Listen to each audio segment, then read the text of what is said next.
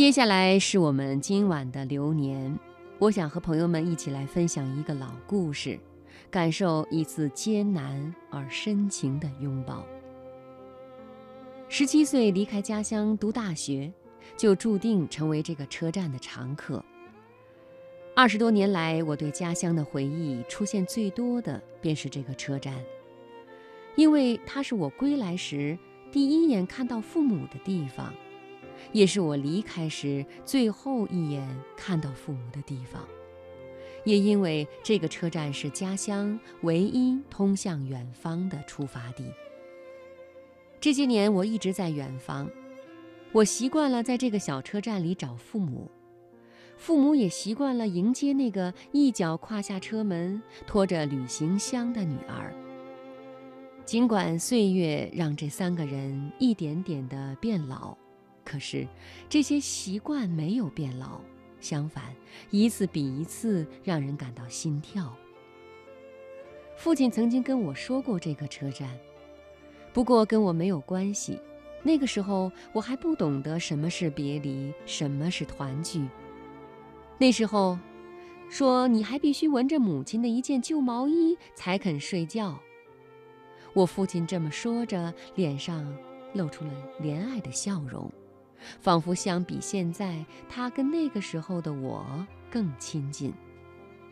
父亲说，就是在这个车站第一次见到了他的父亲，也就是我的爷爷。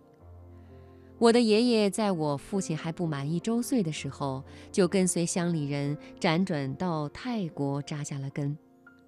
他跟当时很多金山客一样，在国外打工，然后寄钱回家，一去几十年。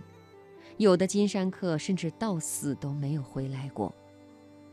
我很小的时候就知道，父亲有一个很黄很旧的三五牌香烟罐子，里边装着满满的毛主席像章。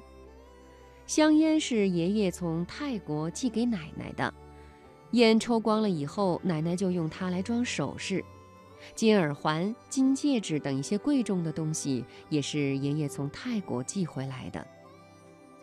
后来罐子里的东西被抄走了，而我的父亲也因为这个从没有见过面的父亲，大学历史系毕业以后被分配到地质队，满山遍野的跑。奶奶到去世也没有等到爷爷回来，直到上个世纪七十年代末，我爸爸才敢跟爷爷通信，最终等到了八十岁踏上返乡之路的爷爷。我父亲告诉我，说在车站，我就举着一块写着我父亲名字的牌子，接到了我的父亲。这是我第一次见到父亲。尽管那个历史性的时刻已经过去了三十多年，父亲依旧心绪难平。他接着回忆道：“当他拄着拐杖朝我举着的牌子走来的时候，我是又害怕又激动。”当他站在我面前，跟我相认的时候，我真想一把抱住这个陌生的老人，这个我的父亲呀。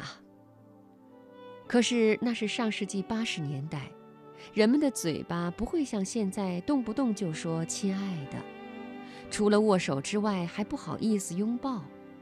在人来人往的车站里，父亲只是久久久久地握住爷爷的手。身体并没有贴上去。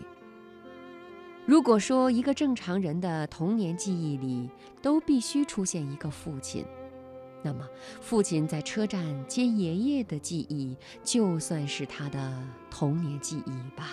那一年，父亲四十岁。